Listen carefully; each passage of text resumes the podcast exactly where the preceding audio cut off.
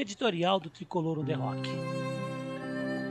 Hernanes é um craque, o último dos moicanos, o último de uma era, uma era em que o bom planejamento, a sorte e um pouco de competência foram chamados por alguns de soberania.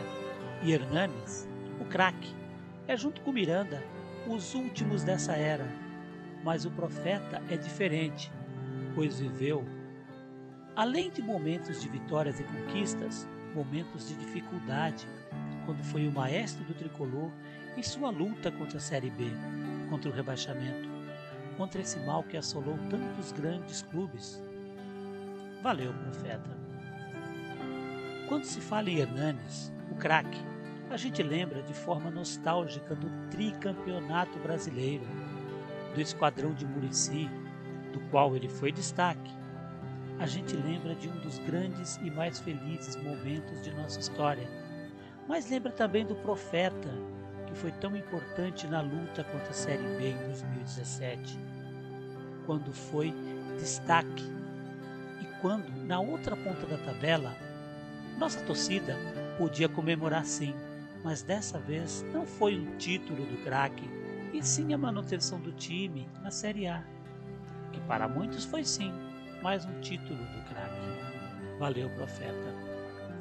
O último capítulo da história de Hernanes, o craque, no São Paulo não foi como a gente gostaria. Nosso profeta foi vítima de uma administração que teve na falta de planejamento sua grande marca.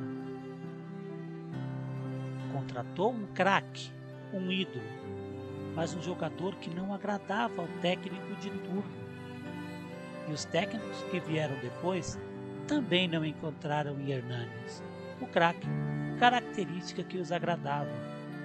O profeta então se transformou em um reserva. Reserva de jogadores muito inferiores tecnicamente, mas aceitou. Queria ajudar. E mesmo em uma condição que não fazia jus à sua história, nunca reclamou. Queria ajudar. Valeu, profeta. Não podendo ajudar no campo, o profeta sai para ajudar o clube. Ele queria ajudar, mas o atual trabalho não comporta um jogador como ele. O craque, ele não tem a intensidade que a forma de jogar do time atual pede, e por isso Hernanes, o craque, não é nem a terceira opção de Crespo. E mesmo ganhando um salário muito alto, ele notou que não pode ajudar.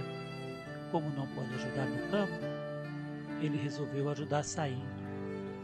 O profeta da guerra contra a Série B e o craque de um tempo que lembramos com nostalgia sai, infelizmente, de uma forma triste, sem poder fazer o que sempre fez, que foi entrar em campo para defender o São Paulo e nos alegrar.